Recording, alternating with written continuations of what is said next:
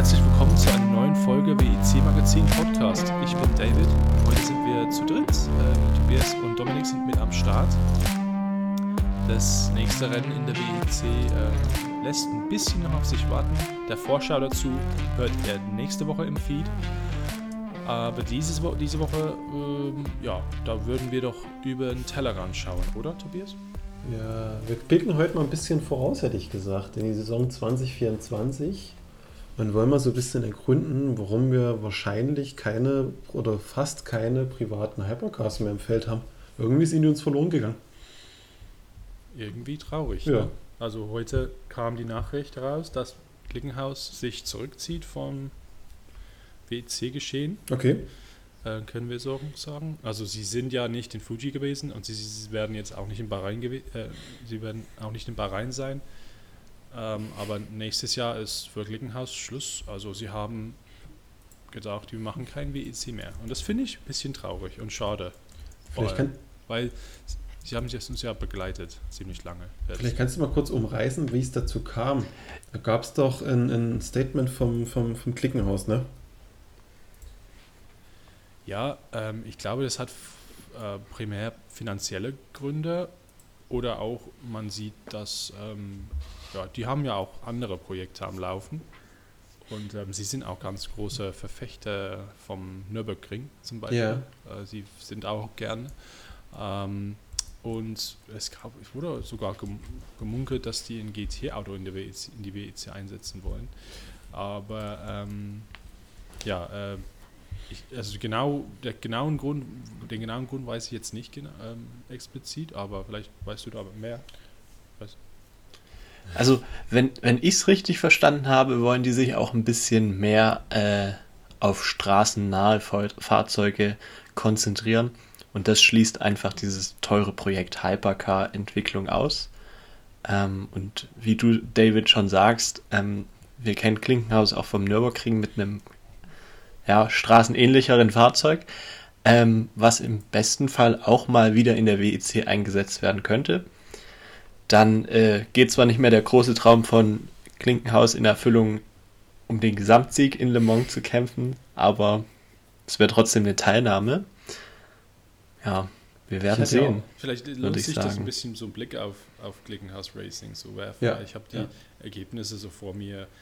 Ja, und ich, ich finde, also sie, sie, sie verdienen eigentlich einen großen Respekt, finde ich, weil sie, sie waren in der Hypercar-Klasse dabei ähm, vom Anfang an. Mhm.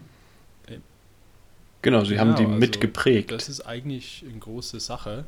Ähm, ohne sie hätten wir auch, soweit ich, na gut, wir hätten die ähm, Alpine, ähm, das Alpine-Auto noch, das Fake Hypercar, aber ähm, ja, wir hätten eigentlich keine Klasse ohne sie, ja. Äh, so, besonders in Le Mans zum Beispiel, dieses Rennen in 2021, sie waren eigentlich wirklich die einzigen Konkurrenten gegen Toyota.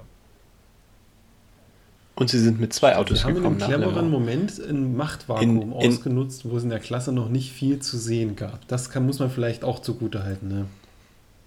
Um, aber um, um fair zu sein, das war vor schon angekündigt, dass die mitmachen, schon Ja. lange. Und es hat sich einfach so ergeben. Und ja, die, die haben es ausgenutzt. Schade, dass es nicht gereicht hat, finde ich. Für also ein Podium in Le Mans hatten sie ja 2022, so wie ich äh, gerade sehen kann. Genau. Also das war vielleicht so ein so ein Moment, wo Jim Glickenhaus gedacht hat, okay, wir haben jetzt eigentlich das geschafft, was wir schaffen wollten. Im, Im Endeffekt war ja das Statement jetzt von Klinkenhaus, ähm, wir haben einfach, wir erreichen nicht mehr das Niveau, um an der Spitze mitfahren zu können. Das ist auch fair, einfach weil das Fahrzeugkonzept ist ein ganz anderes, als was die anderen Hypercars an den Start gebracht haben. Aber wenn wir uns jetzt nochmal so die Vergangenheit anschauen, waren sie ja trotzdem immer konkurrenzfähig auch dabei. Also wie du, David, schon sagst, 22 in Le Mans auf dem Podium, auf dem Podium gestanden, auf dem Gesamtpodium. Ähm, Im selben Jahr auch Sebring, glaube ich, ein dritter Platz. Und auch zweimal Pole. Position. Spa und Monza, Ja. wenn ich mich nicht ganz irre. Und ja, also die Geschichte Klinkenhaus kann man jetzt sagen, war nicht unerfolgreich. Sie waren jetzt nicht nur ein Team, was einfach nur dabei war und rumgefahren ist, sondern ja, sie haben, haben gezeigt, dass sie ein gutes Auto gebaut haben, was auch konstant ist. Und ich glaube, das muss man auch den positiv zugute sprechen, sagt man das so. ähm, weil sie sind in Le Mans jeweils ja. immer mit zwei Fahrzeugen gestartet und haben mit beiden Fahrzeugen immer die Ziellinie überquert. Ja. Das heißt, drei Jahre Le Mans mal zwei heißt, die sind sechsmal ins Ziel gekommen. Und das ist schon, schon eine sehr starke Problem, Leistung. Sie hatten, also, ist äh, anders als in der Formel 1. In der Formel 1 hast du ja diese Gewinnausschüttung, wo die Teams immer pro Platzierung im Jahr dann Geld ausgeschüttet bekommen für die Weiterentwicklung. So ein System gibt es in der WEC nicht. Du musst im Gegenteil sogar Antrittsgelder bezahlen. Und ich denke, dass dieses finanzielle Konzept der WEC wird denen zum Verhängnis geworden sein, weil die dadurch keine Weiterentwicklung machen konnten, seit das Auto existiert. Also es hat nie wirklich nennenswerte Upgrades bekommen. Es ist immer noch dasselbe Auto wie im Urzustand. Aber Motor ist von einem externen Anbieter, der ist nicht in-house von denen gefertigt, so wie es die anderen Teams großteils haben. Chassis ist auch irgendwie selbst gebaut, hat alles so ein bisschen diesen Retro-Stil, was cool ist irgendwie, aber du merkst halt, das ganze Konzept ist auch am Ende. Die hätten jetzt eigentlich Nachfolger bringen müssen. Irgendwo, auch wenn es vielleicht schwer fällt, gerade so ein bisschen die Liebhaber, und ich sag mal, Walter hat das Auto sehr gemacht und dir merke ich es auch an David, dass du so ein bisschen am Klickenhaus hängst. Aber es hat irgendwo sein Lebensende erreicht gehabt, einfach in diesem Kontext. Ja, aber so wie sie die Hypercar-Klasse doch mitgeprägt haben, ist es jetzt ein bisschen schade, dass das Ende jetzt ja. halt da ist. Also, dass sie nicht ein letztes Rennen hatten, so ein aktives letztes Rennen, wo man sagen könnte, jetzt ist aber die Verabschiedung ja dieses Jahr gemacht, Fahrzeuges. Die letzten drei Jahre in Folge. Das muss man da auch immer dazu sagen, weil die letzten drei Jahre schon voll knapp bei Kasse waren. Genau, da musste schon immer gespart werden. Aber ich glaube, was das angeht, können wir einfach gespannt bleiben, weil die GT3-Klasse, LM GT3-Klasse, tut einfach neue ja, Möglichkeiten bieten. Und vielleicht sehen wir Klinkenhaus doch nochmal im Spannend Bereich der Langstrecken WM. die der Jim Klinkenhaus wohl in diesem, ähm, ich weiß nicht, ob es ein Zitat von ihm war oder ob das einfach im Kontext vom Artikel war, bei Daily Sportscast hatte ich es gelesen, dass ähm, Klickenhaus ursprünglich gar kein eigenes Auto bauen wollte, sondern den Aston Martin Vantage der eingesetzt werden sollte als Werksfahrzeug, eigentlich kaufen wollte und einsetzen wollte, durfte es dann aber nicht. Und nur deswegen haben sie ein eigenes Fahrzeug gebaut gehabt. Fand ich auch eine ganz lustige Geschichte. Und jetzt schließt sich der Kreis, weil ja Aston Martin dann doch jetzt wiederkommt in die WEC. Ja, und das noch zu, äh, zum Aston Martin, das ist auch eine interessante Verbindung zu Glickenhaus, weil wir dürfen nicht vergessen, dass Glickenhaus eigentlich am Anfang auch andere Pläne hatte, was, der, was das den Motoren ein, anging, anging oder angeht. Ähm, ursprünglich wollte er ja ein Alfa Romeo ja. Motoren einsetzen. Ein V6 Doppel-Turbo oder so, bei Turbo V6. Und ähm, das war eigentlich alles so ja, hinter den Kulissen, glaube ich, soweit abgeschlossen. Ja, und Alfa Romeo in der WEC, das wäre schon eine coole Sache. Ne? Wir hätten da wirklich, ja, also schon Kunde, ja. Kundenbeziehung, ne? also kein Werkseinsatz natürlich, aber wer weiß, da sieht man dann Alfa Romeo-Leute in der Boxengasse und so weiter. ja, und dann kam ja, Aston Martin durch die Tür, durch die Tür ähm, und sie haben gesagt, ja, wir wollen auch mitmachen. Und dann ähm, wir wollen aber mehr Power. und diese Power konnte die Alfa Romeo Motor nicht liefern. Also musste er quasi diese Pipo Motor gebaut auf Basis von dem Hyundai WRC Wagen 2 zusammen. Ja. Ähm, also das hat ihn auch etwas, ähm, ja, das hat die Karten quasi gemischt und das war nicht seine Schuld. Und ich, das tut mir eigentlich immer noch leid, weil Aston Martin dann gleich abgehauen ist, nachdem sie alles durcheinander gemacht haben. ähm, also es ist ziemlich ähm, ja. ja traurig.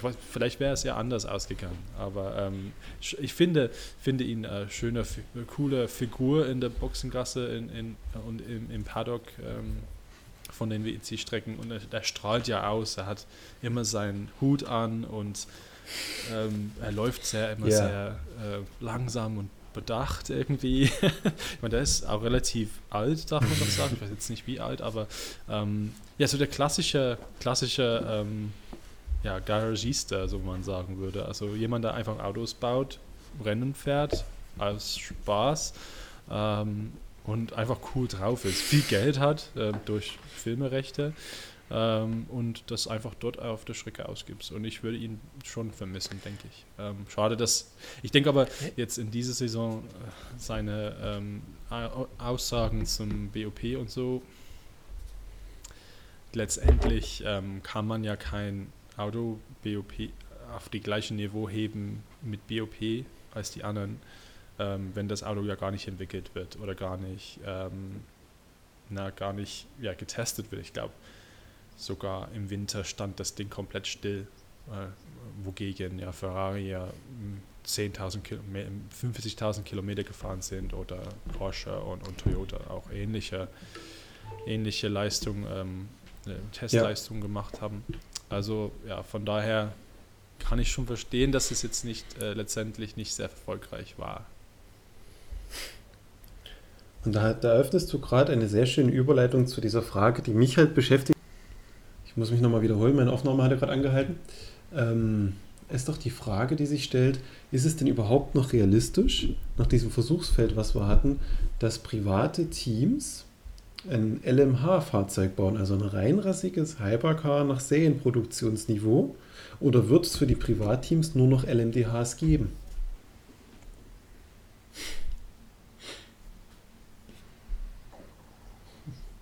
Äh, ja, also ich würde behaupten, wenn, wenn du mich fragst, ähm, es ist schon von den ähm, von der ACO und von der WIC oder ACO als, als Regelwerk, ähm, also als ja, Autoren von, von dem Regelwerk, die wollen ja nicht, denke ich, ähm, dass kleine Autobauer, die nicht so viel ähm, Autos verkaufen, also so Boutique-Hersteller, ähm, ja. so wie wir es auf Englisch sagen, ähm, sie wollen nicht, dass sie ihre eigenen Dinge bauen und die einsetzen.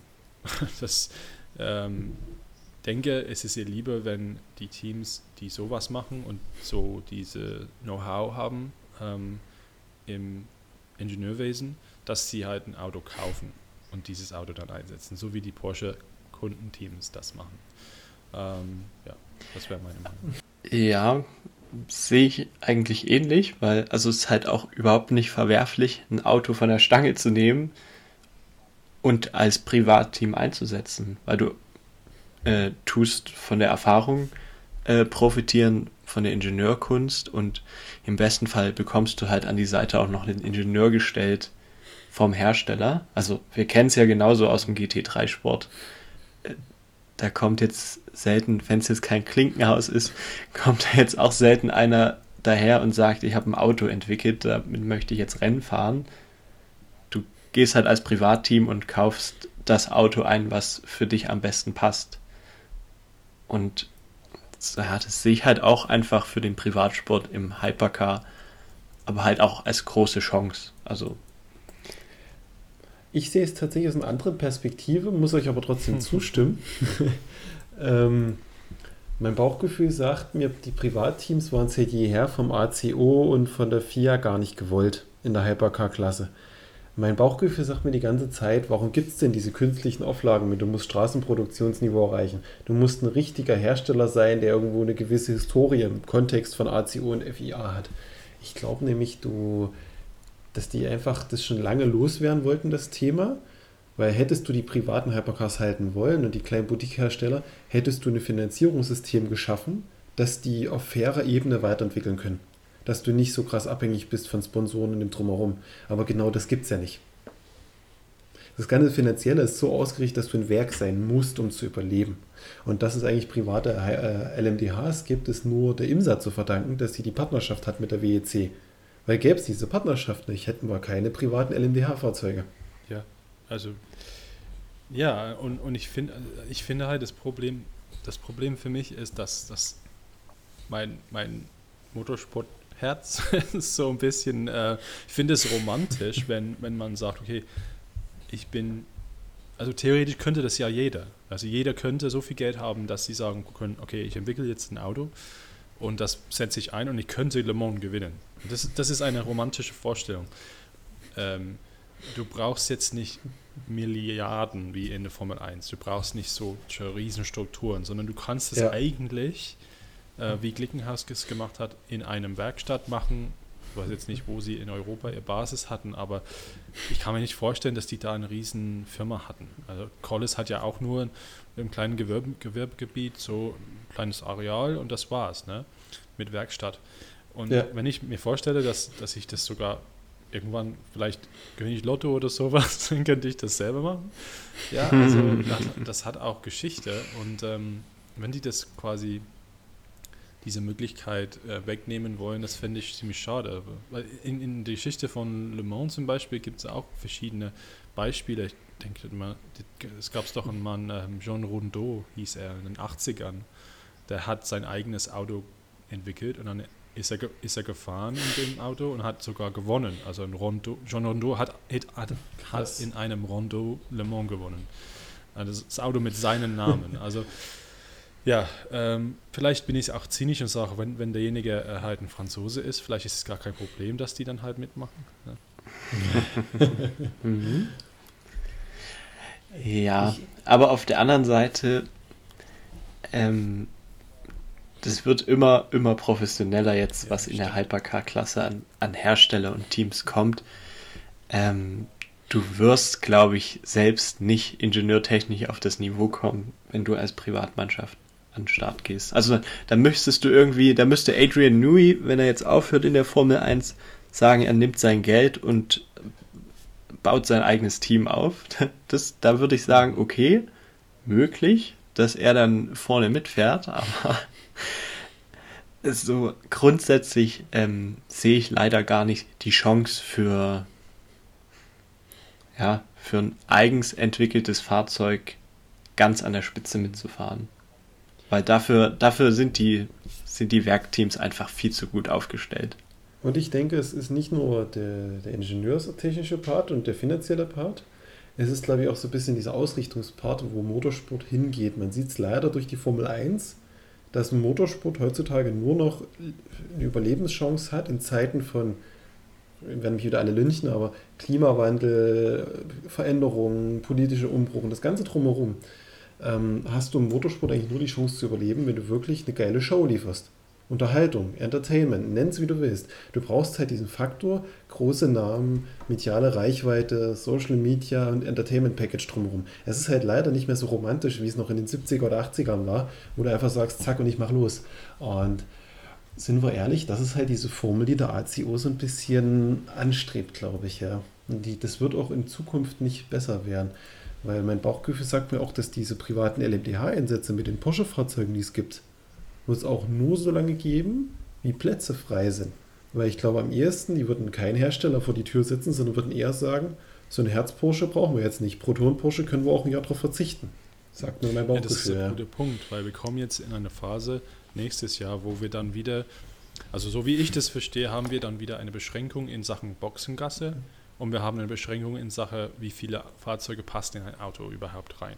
Äh, Entschuldigung, in ein Flug, Flugzeug überhaupt rein weil alles wird wieder mhm. per Flugzeug verfrachtet. Das kennen wir doch aus den so 2015, 16 so, ähm, als die nach Mexiko gefahren sind und sowas. Das genau. gab dann ähm, auch ein genau. ähnliches Problem oder Beschränkung eben. Ähm, ja, und das gibt uns halt eine maximale Grenze für ja, wie viele Autos wir einsetzen oder akzeptieren wollen. Weil ich glaube, es gibt auf jeden mhm. Fall mehr Autos, die mitmachen wollen nächstes Jahr in der WEC, als es Plätze gibt. Ja, also kann ich mir schon vorstellen. Mhm. Ja.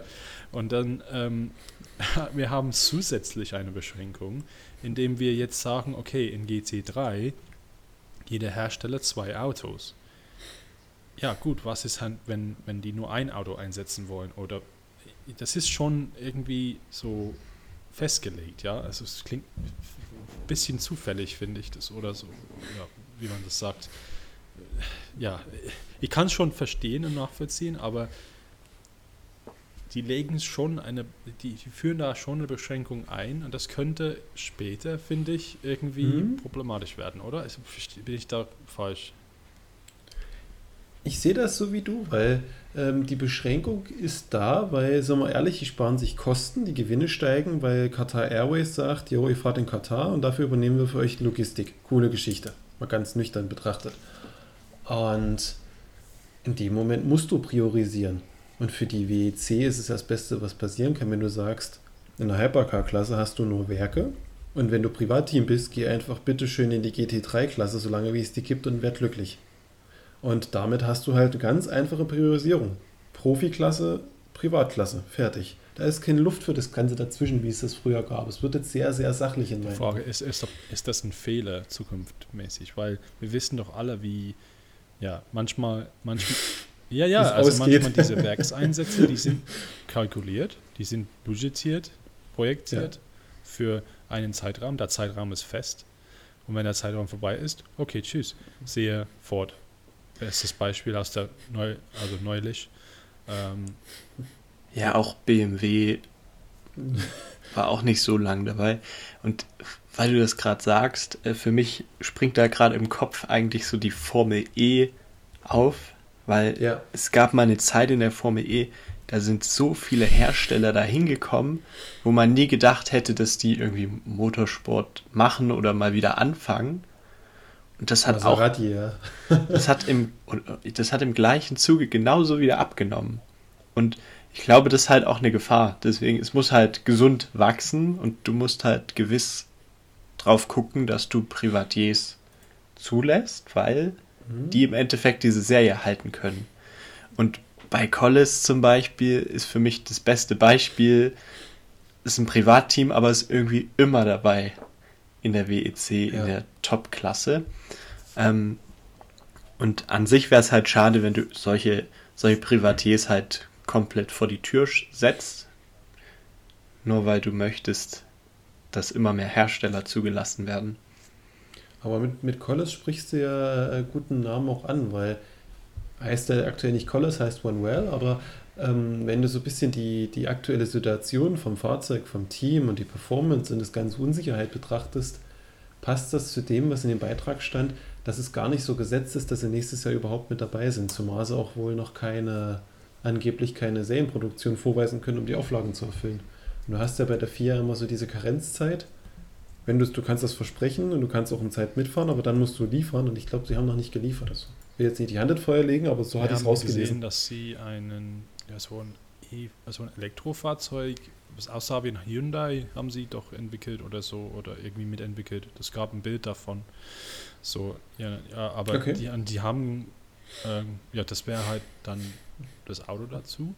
Aber ja, ich weiß nicht, ob sie da was verkauft haben. Und die, wir haben eine Straßenvariante von ihrem Hypercar gesehen, aber das sah ziemlich äh, ähnlich aus zum eigentlichen Van Wall, der dann eigentlich in der WEC fährt.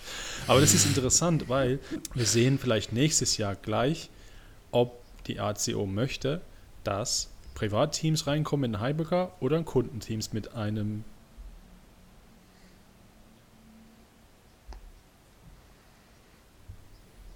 eigentlich schon gesetzt ist.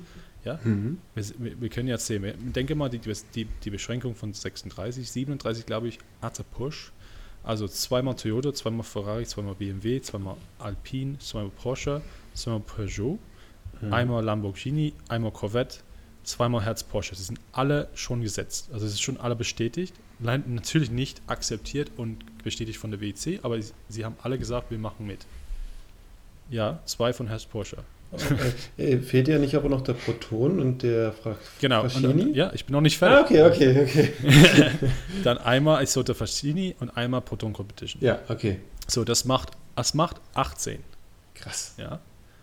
Okay, das macht 18. Ja, ja. Und da hättest du 18 Hypercars und dementsprechend 18 G GT3s. Wir zählen durch. Wir haben zwei Ferraris, wir haben zwei Porsches, wir haben zwei äh, Corvettes. Das sind sechs. Zwei Fords sind acht. Was haben wir denn noch? Zwei Aston Martin vermutlich, Zwei Aston Martin. zwei Das Lamborghini. wären 10, zwei Lamborghini, 12. Dann haben wir United Autosports mit McLaren. Zwei McLaren, genau. 14 und wir haben entweder, finde ich, Mercedes oder Lexus. Zwei BMW und zwei Lexus. Das ist, weil Mercedes gesagt, hat. Ja, das wären die, das wären die 18, genau. genau. Ja, ja, Mercedes wird nicht Mercedes kommen. wird nämlich nicht also, kommen, das habe ich auch so eine Vermutung. Dann hätten wir 18, 18 und da haben wir genau, die stehen dann genau vor derselben Entscheidung, wie wir gerade besprechen. Lassen wir einen zweiten, also theoretisch lassen wir jetzt Herz Jota mit zwei rein oder lassen wir Van Wohl rein und Herz Porsche nur mit einem? Ja. Und ich denke, wir werden dann dadurch sehen, wie die Richtung geht. welche, in welche Richtung wir gehen. Ja, ähm, ja, und wahrscheinlich spielen da aber bei der 4 natürlich auch andere Faktoren eine Rolle. Ich meine, Wanwell, Schrägstrich bei Collis, ist zwar schon immer dabei, aber leider auch, wir wissen es im Rennen, nicht, nicht lang dabei. ähm, also sie haben einfach oft auch Probleme, was vielleicht die Klasse jetzt auch nicht so super darstellen lassen würde. Ja. Und äh, aus meiner Sicht, also ich weiß nicht, wie wie weit ihr in diesen Gerüchten drin seid. Aber für den zweiten Jota Porsche sind ja Piloten angekündigt, die äh, möglich wären, die natürlich sehr namhaft sind. Sprich? Da redet man über Jensen Button, über oh. Robert Kubica, über Sebastian Vettel. Oh, das, oh, nett. das, sind, das sind Namen, wo die FIA natürlich sagen würde, ja klar kriegt ihr ein zweites Fahrzeug. Ja, eben, eben haben wir diese also, Sache durch. Alter. ich meine, du könntest ja eigentlich, das ist irgendwie so unfair gegenüber Van Wall, wenn du da reinläufst. Ja, wir haben da so ein Auto, wir haben die Markenrechte, aber wir haben die eigentlich auch nicht. Aber naja, wir haben dann so drei Fahrer, die eigentlich überall waren und dann die anderen kommen rein, so diese Meme, der, der Chat, der kommt da rein. Wir haben Jensen Button, wir haben Sebastian Vettel, wir haben Robert Kubica. Ja, das, das, sind alles nur Spekulationen im Internet, aber ja, ich, ich glaube, es wird halt gut besetzt sein, der Jota. So oder so. Ja. Ich möchte aber auch ja. noch die Frage in den Raum stellen, in dem Kontext, weil der Ansatz ist gut. Ist denn ein Isotta Fraschini wirklich gesetzt, der bis jetzt nicht homologiert ist? Oder lässt man lieber einen zweiten Proton-Pursche zu, der meines Wissens nach irgendwann an Proton ausgeliefert wurde? Das ist für mich auch sehr interessant. Und ja, ich, ich weiß, ja genau, ich, ich glaube, die haben auch vor, ne, zwei einzusetzen. Eigentlich also ist könnte geplant, auch eine genau. Entscheidung genau. sein. Ähm, und Isotta Fraschini wäre in diesem Fall noch wahrscheinlich so der letzte Rest von dem unabhängigen, relativ kleinen Richtig. Team mit gut, ähm, guten Partnern, also arbeiten mit Michelotto zusammen, die halt Ferraris mal gebaut haben in den frühen 2000er. Ähm, und auch ähm, Williams war mit an Bord für die Aerodynamik, also Williams Advanced mhm. Engineering. Mhm. Und ähm, nee, was in meinen Augen gegen den Isotto Fraschini spricht, ist so ein bisschen, das hatten wir auch schon im Vorgespräch, die fehlende Seriennähe. Weil ich habe vorhin extra nochmal gelesen, die produzieren ausschließlich Motoren. Die gehören zur Fincantieri-Gruppe und das ist ein großer Schiffsbauer und die produzieren Motoren für die US Navy, für die italienische Marine, für diverse Kreuzfahrtschiffe.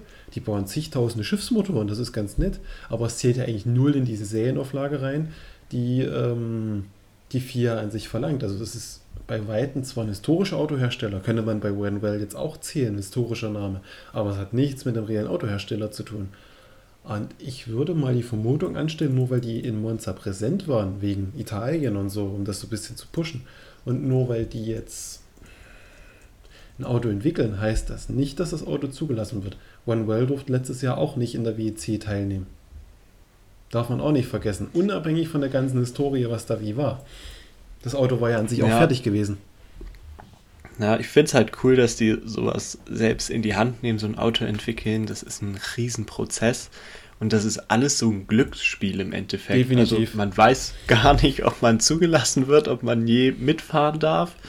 Oder muss man jetzt als Privatier seine eigene Rennserie gründen? Man, man hat das irgendwie gar nicht so. Das ist alles so nicht planbar. Und auf der anderen Seite muss man ja sagen, wir reden jetzt über 24 25 haben sich ja schon weitere Autobauer angekündigt Richtig. mit einem Hypercar.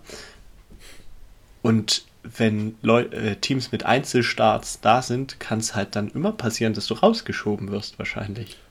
Und dann bist du vielleicht ein Jahr zugelassen und nächstes Jahr ist dein Platz durch Aston Martin belegt. Oder sind drei, drei Jahresprogramme laufen dann aus und die werden dann quasi dort direkt ersetzt von Aston Martin. Ich kann mich so vorstellen, dass zum Beispiel dieses Jahr, wenn Peugeot sich weiter so schlägt wie bisher, könnte das, das läuft dann auch nicht lange. Aber ne? unabhängig davon, rechne mal zusammen, was noch in der Pipeline steht. Ein zweiter Lamborghini, zwei Honda und wir haben noch die zwei Aston Martin. Das sind immer noch fünf Autos, die Platz finden müssen in irgendeiner Form.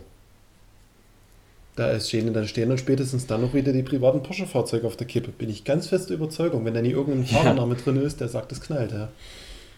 Oder es ist die Frage, ähm, wird die WEC dann irgendwann einfach nur noch eine Hypercar-Serie und GT3-Fahrzeuge fahren dann nur noch im Rahmenprogramm? Kann auch passieren, Oder halt dass es nur noch eine Prototypenklasse ist. Oder stark ja, limitiert. aber dann fehlen eigentlich. Ein GT3 pro Hersteller kann dann auch passieren. Genau, das kann auch sein. Also ähm, der Platz ist halt ein Riesenthema. Ich glaube, das ist ein Problem, das, das hat die WEC vor, vor zehn Jahren nicht gekannt oder vor fünf Jahren. Ähm, da, war das, da waren die Probleme ganz anders und jetzt muss halt wirklich ja. geschaut werden, wie kriegen wir diesen ganzen Bedarf gedeckt und wo kriegen wir die Leute unter.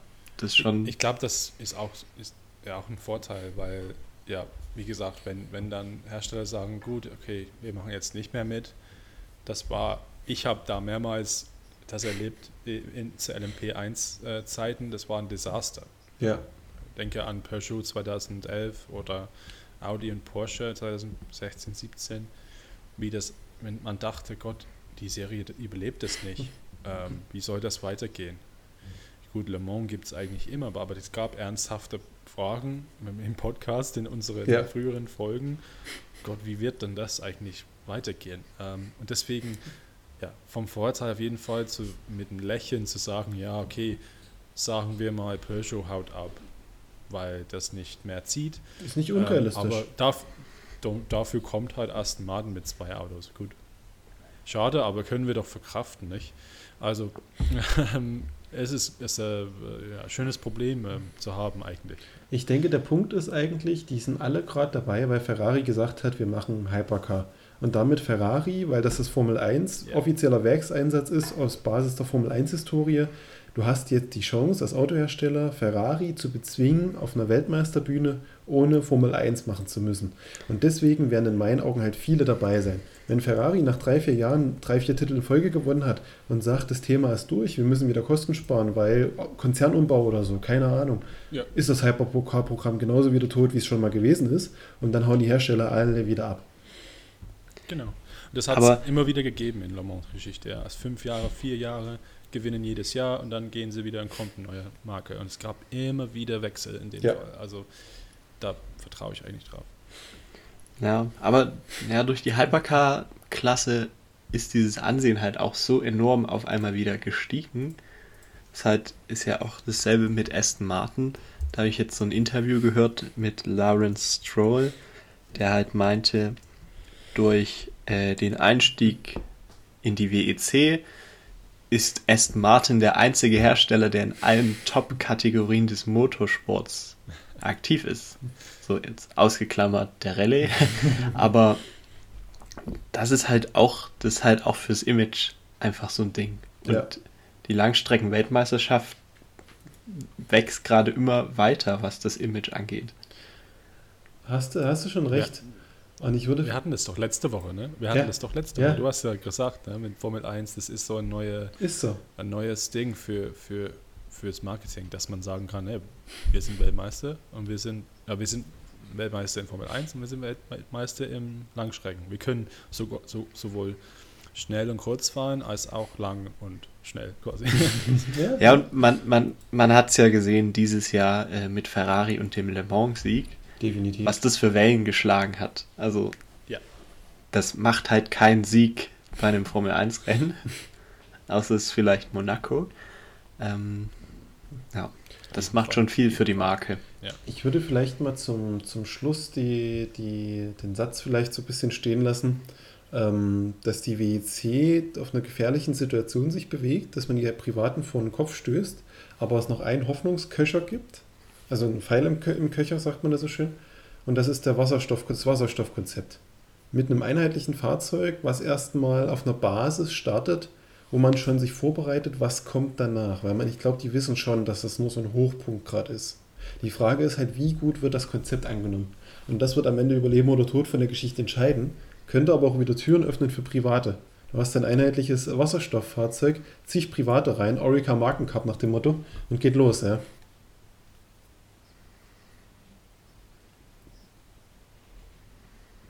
Genau, auf ähm, kurzfristige Betrachtung kann man wahrscheinlich sagen, ähm, wir hoffen einfach mal, dass wir Wenwell nächstes Jahr sehen. Natürlich.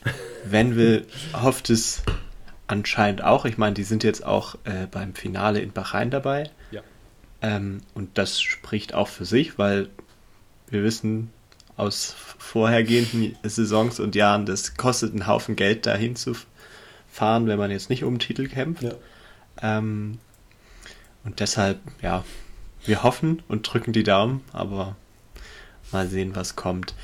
Wenn wir noch gerade bei den Hypercars sind, würde ich gerne noch was einwerfen, denn heute, zum heutigen Tag, wo wir aufnehmen, hat äh, Alpine das neue Auto getestet. Hm. Ähm, und ich war sehr begeistert, denn wir haben sehr, mir hat sehr das Heck imponiert. Habt ihr das Auto gesehen? Ich habe das Heck gesehen, ja. Ich habe das, äh, ja, dank, jetzt, äh, dank, ja, dank dir habe ich das gesehen, ja. Genau, also wer, wer schon mal einen Blick in die Zukunft äh, werfen will, ähm, einfach mal auf den WEC, FIA WEC-Account gehen. Der neue Alpine beim Rollout und die Lichter sind eine Überraschung, denn die sind einfach das Alpine-Logo, also die Heckleuchten. Mega gelungen, möchte ich meinen. Also das ist wirklich ein Fahrzeug, was definitiv nächstes Jahr starten wird. Werden wir sehen. Zwei Fahrzeuge, richtig schönes französisches Design. Kann man schon echt nicht anders sagen. Und ein bekannter ehemaliger Formel-1-Fahrer hat wohl heute auch getestet. Stimmt. Der vermutlich nur so eine Chance hat, sich einen eigenen Namen zu machen und überhaupt noch Motorsport zu machen, würde ich mal ganz stark behaupten. Ja, also der mir eigentlich ein bisschen leid tut, dass, er- dass Ja. er so ausgespuckt wurde in der Formel 1. Ja, Mick Schumacher, von Mick, Mick Schumacher reden wir gerade. Ähm, mal gucken, es ist wohl noch nicht, ähm, ja, ist noch nicht so richtig ähm, klar, ob er nächstes Jahr dafür mitfährt, aber ähm, wir werden es mal schauen. Sagen wir, es ist durchaus realistisch, weil er keine anderen Optionen hat und noch ein Jahr äh, Test- und Ersatzfahrer macht dann auch keinen Spaß. Ja, und er wird ja inzwischen auch von Toto Wolf äh, an die Hand genommen. Und der hat seinen letzten Mercedes Junior auch zu Alpine geschickt. Esteban Ocon fährt nämlich auch bei Alpine, weil er keinen Platz bei Mercedes kriegen konnte. Hm. Spannend. Gut. Dann in diesem Sinne würde ich sagen, ähm, sagen wir ein schönes Wochenende. Vielen Dank fürs Zuhören und ähm, wir hören uns nächste Woche mit einem ähm, ja, Vorschau für das nächste Rennen bei Rhein. Genau. Bis dann. Bis dahin. Tschüss. Ciao.